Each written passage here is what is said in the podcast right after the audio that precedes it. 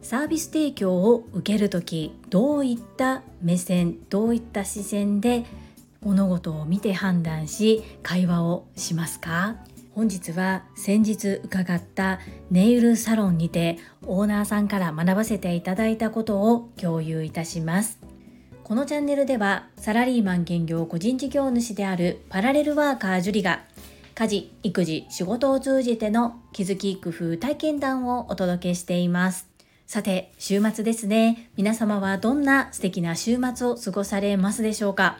私の住む兵庫県宝塚市は昨日大雨洪水警報が出ておりまして学校は休校。となっていました。今まで警報が出ると私は会社を休んで子供たちと一緒に家にいたんですが今回は初の試みでお兄ちゃんがいたということで2人で家で留守番をしてもらいました。そして出社はしたものの電車が止まりそうになるということで結局のところ午後からは退社してきて午前中半分は2人で家で過ごしていました。子供たちの成長を感じた瞬間です。そんな本日は小学校4年生の次男くんの運動会の予定なのですがさあ運動場の状況によっては明日に延長されるかもしれません。どうなるのでしょうか？学校の連絡を待ちたいと思います。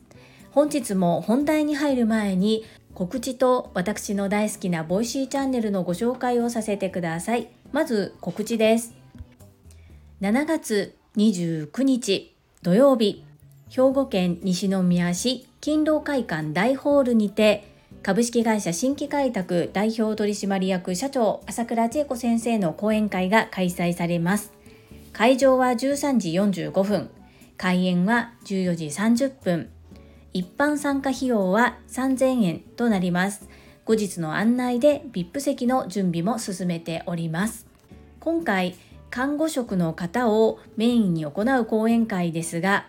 朝倉千恵子先生が主催されているトップセールスレディ育成塾の塾生、そしてトラファミリーの方々、そのお知り合いの方はご参加が可能となっております。ぜひ周りの方にお声掛けいただいて皆様のご参加お待ちしております。主催は有限会社ラゴマジョーレピース訪問看護ステーション代表取締役社長青山由美さんです。青山由美さんは女性専用の営業塾トップセールスレディ育成塾オンライン版第6期と8期の卒業生そして私はオンライン版第7期の卒業生ということで全力で応援してまいります。皆様のご参加お待ちしております。そんな朝倉千恵子先生のボイシーチャンネル世界はあなたの仕事でできている毎週月曜日から金曜日のお昼の11時30分から配信をしてくださっています。昨日は未来は自分の手でつかむというタイトルでお話しくださいました。朝倉千恵子先生が代表取締役社長を務めておられる株式会社新規開拓様は2023年6月1日で19周年を迎えておられます。この度は本当におめでとうございます。19年継続している会社本当に素晴らしいなというふうに思います。簡単にできることではないですねそして19年間会社を継続してきた社長さんだからこそ言葉に重みがあるなというふうに感じるところがたくさんあります昨日の配信もとても心に刺さる言葉の数々でした。いくつかこちらでご紹介をさせていただきます。スティーブ・ジョブズ氏のお言葉の中から人は形にして見せてもらうまで自分が何が欲しいかがわからないという言葉のご紹介。これは私つい最近経験したのでものすごくわかるわかると思いながら配信を聞いておりました。そしてやらない決断も大切。できるからついやってしまうこと。だからこそ専門家に任せる。ここもですね私ちょうど今自分でできるからやってしまっていたところを断ち切って専門家に依頼していることとかもあるのでものすごく自分とリンクして突き刺さりましたね。そしてさらにさらに成功する人としない人の大きな違いは途中で諦めるかどうかという言葉も刺さりました。今私はなりたい自分目指している夢成し得たいことっていうのがあってそれに向かって一生懸命頑張っているところです。結果はまだ全然見えてこないんですけれども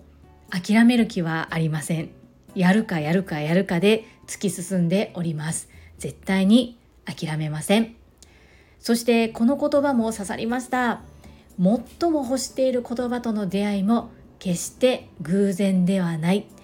私が朝倉千恵子先生のボイシーに出会ったのもまさにこれだなというふうに思いながら配信を聞かせていただきました。そして社員さんが作られた10年の軌跡ということで特別にボイシーリスナーの方だけ見ていただけるようにということでチャプター欄にリンクを貼ってくださっていたのですがそれも感動しながら涙を流しながら拝見させていただきました。是非概要欄に昨日の配信のリンクと文字起こしをしてくださっているベックさんのブログを貼らせていただきます。本編ぜひ朝倉千恵子先生の声で聞いていただきたいです。どうぞよろしくお願いいたします。そんなこんなで本日のテーマ。先日伺ったネイルサロンにてオーナーさんから学ばせていただいたことを共有いたします。令和の時代は美と健康と学びということで美を意識して歯医者さんに歯のメンテに行ったり昨年末からネイルサロンに通ったりしております。ネイルサロンに行く時に私は人を指名せずに行っています。そして本当は1ヶ月に1度ほどメンテするのがいいんですがどうしても時間の都合上1.5ヶ月から2ヶ月に1度のメンテとなっており事前に日時を決めて予約するというよりはパッとできた隙間時間を利用してその時に空いている場合はお願いする。そのような形です。お仕事によってはネイルができないお仕事をされている方もいらっしゃると思うんですが私が今勤めている職場では特に規制はありません。ですが、まあ、あまり派手すぎるものはっていうことで伸びても分かりにくいメンテが遅くなっても目立ちにくいそういった色柄を選んでおります。ちょっと時間がなくてどうしようかなって思っていた矢先に小学校4年生の次男くんの鍵事件がありましてこの鍵事件の配信をまだ聞いておられない方は詳しくは昨日の配信第644回を聞いていただけると嬉しいんですけれども家を出るのが一番最後だった小学校4年生の次男くんがなんと鍵をかけ忘れて家を出てしまいそれでたまたま来られた宅急便の方から私に電話がかかってきて家の鍵が開いたままだということを知らされそしてお昼から会社を早めに帰って自宅に帰ったという日がありました。用事があって取った休暇ではなかったことがあり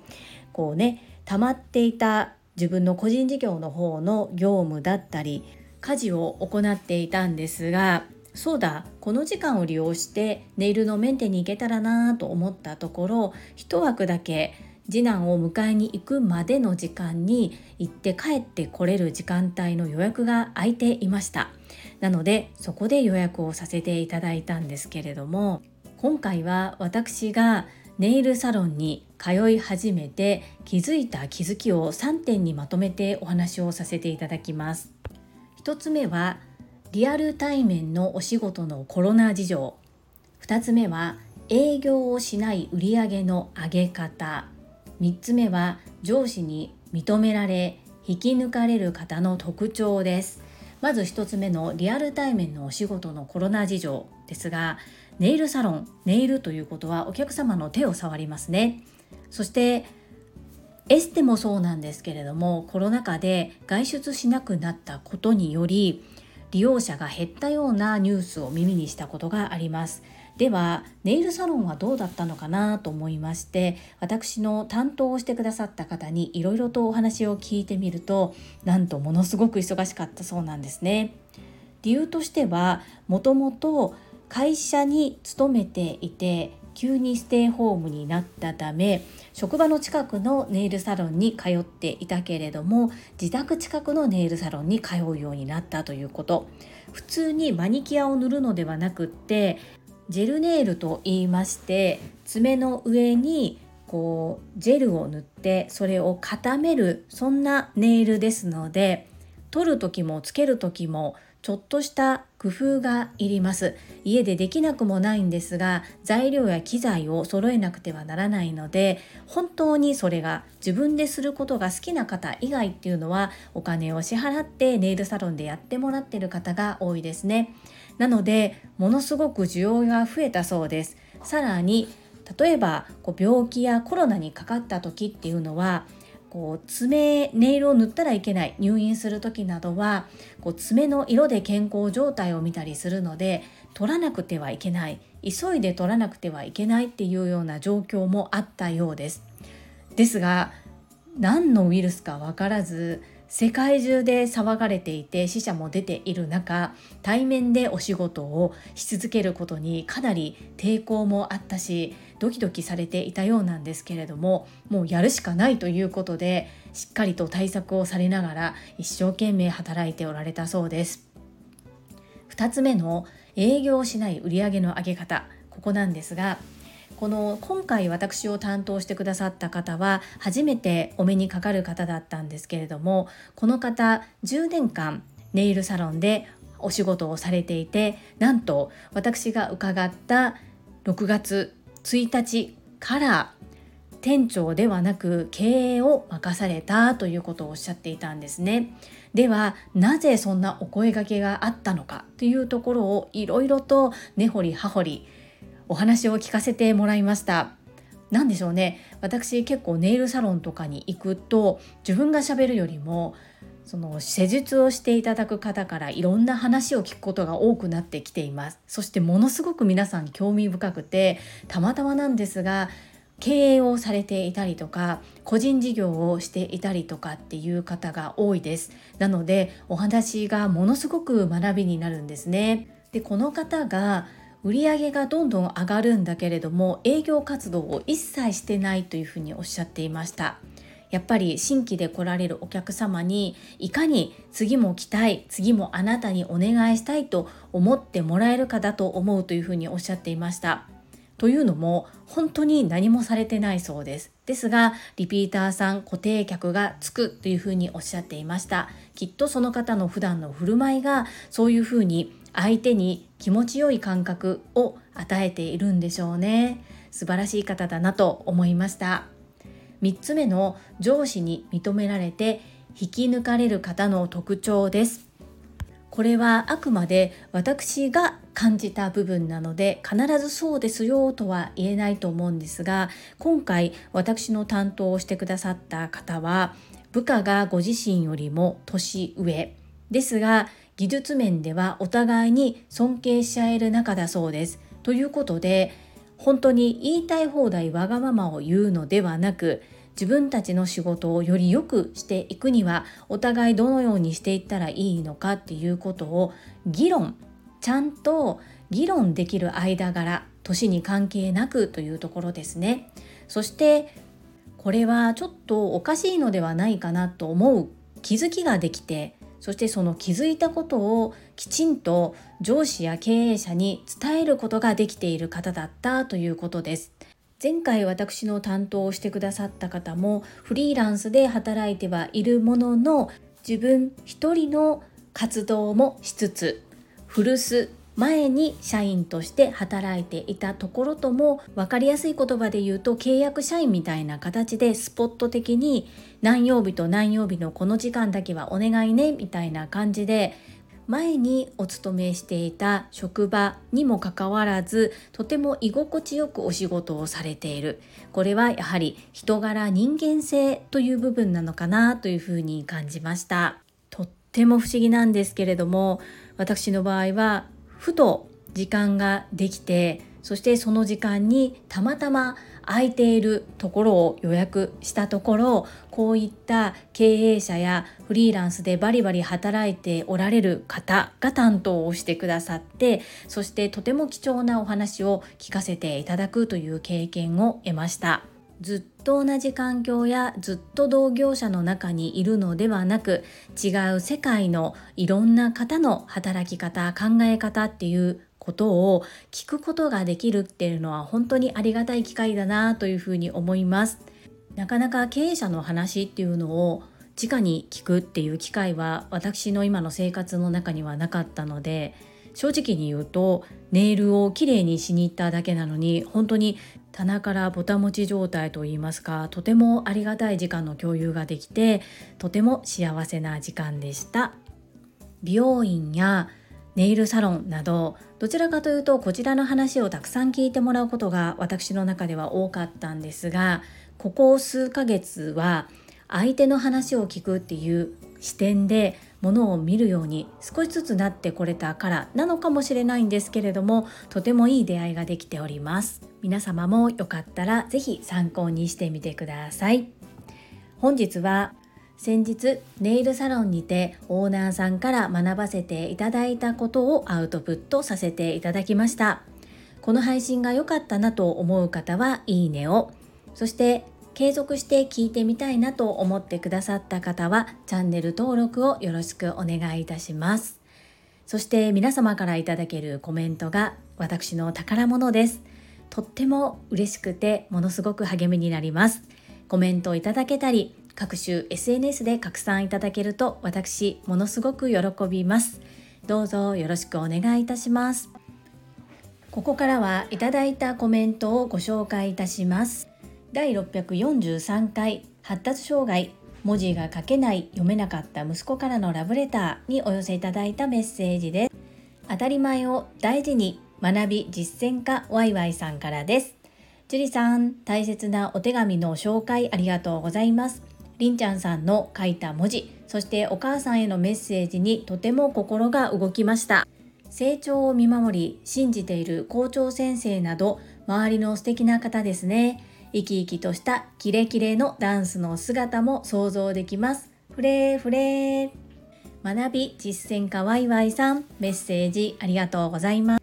ワイワイさんは元先生だったということで、勝手な推測ですが、おそらくこういった状況が鮮明に頭の中に思い描くことができるのではないでしょうか。いよいよ本日運動会なんですが、昨日大雨でしたので本日行うことができるのか明日へ順延されるのかどちらかわからないんですけれどもいずれにしてもしっかり目に焼き付けていきます。たくさん応援してきます。メッセージありがとうございます。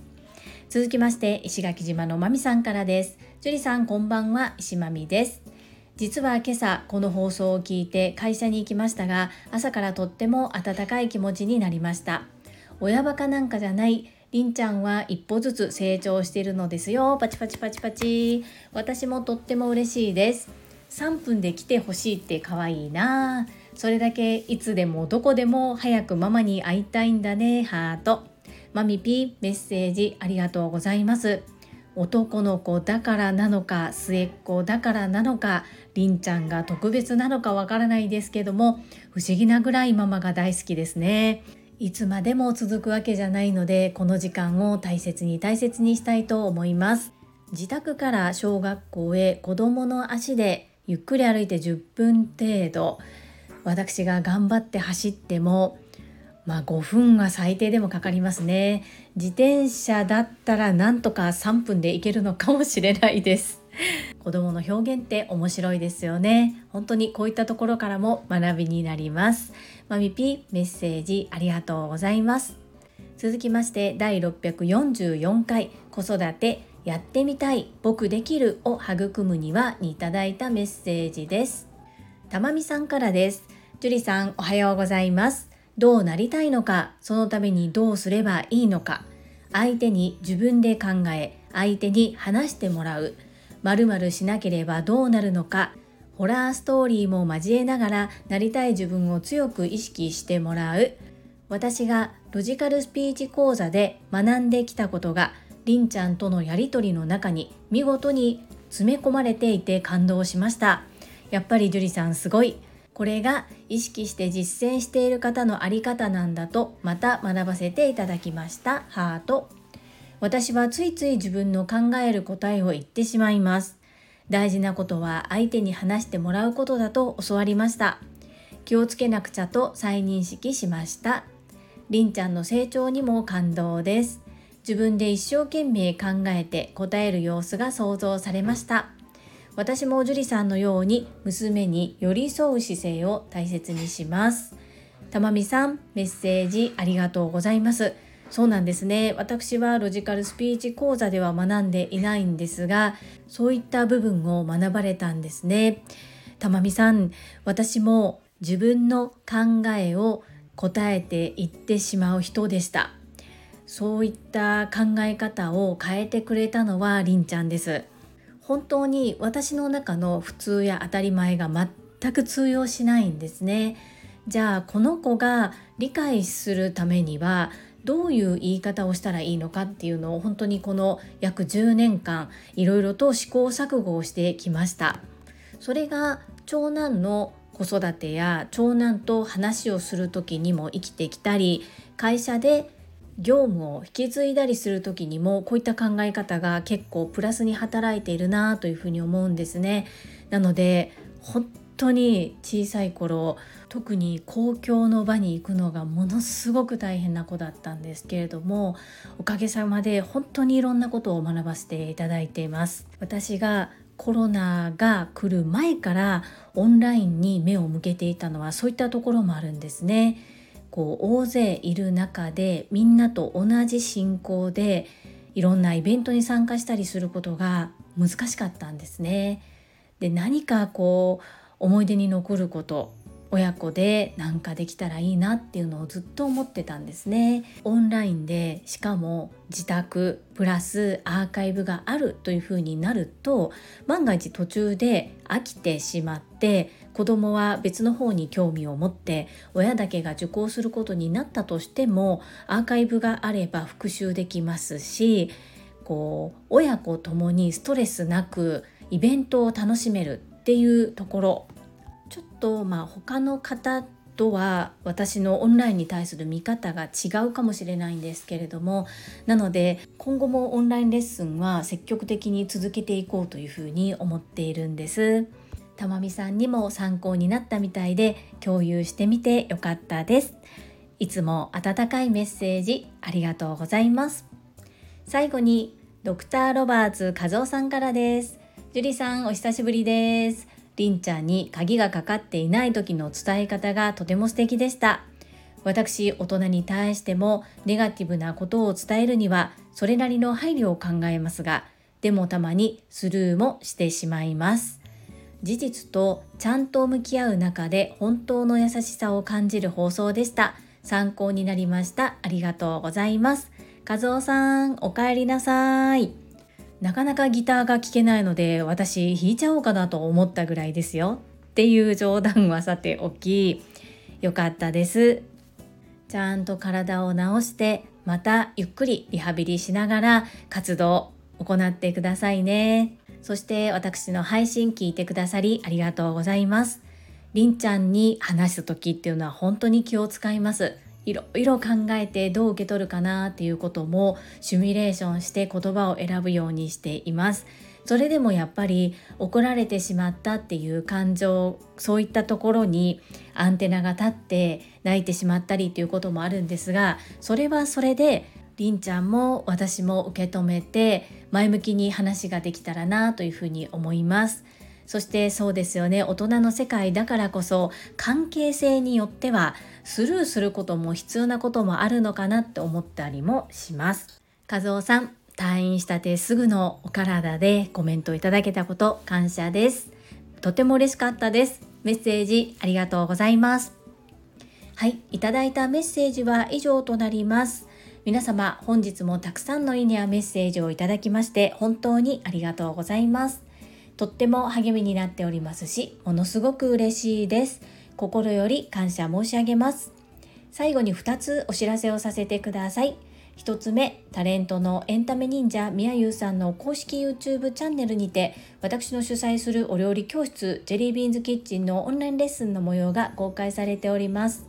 動画は約10分程度で事業紹介自己紹介もご覧いただける内容となっております概要欄にリンクを貼らせていただきますのでぜひご覧くださいませ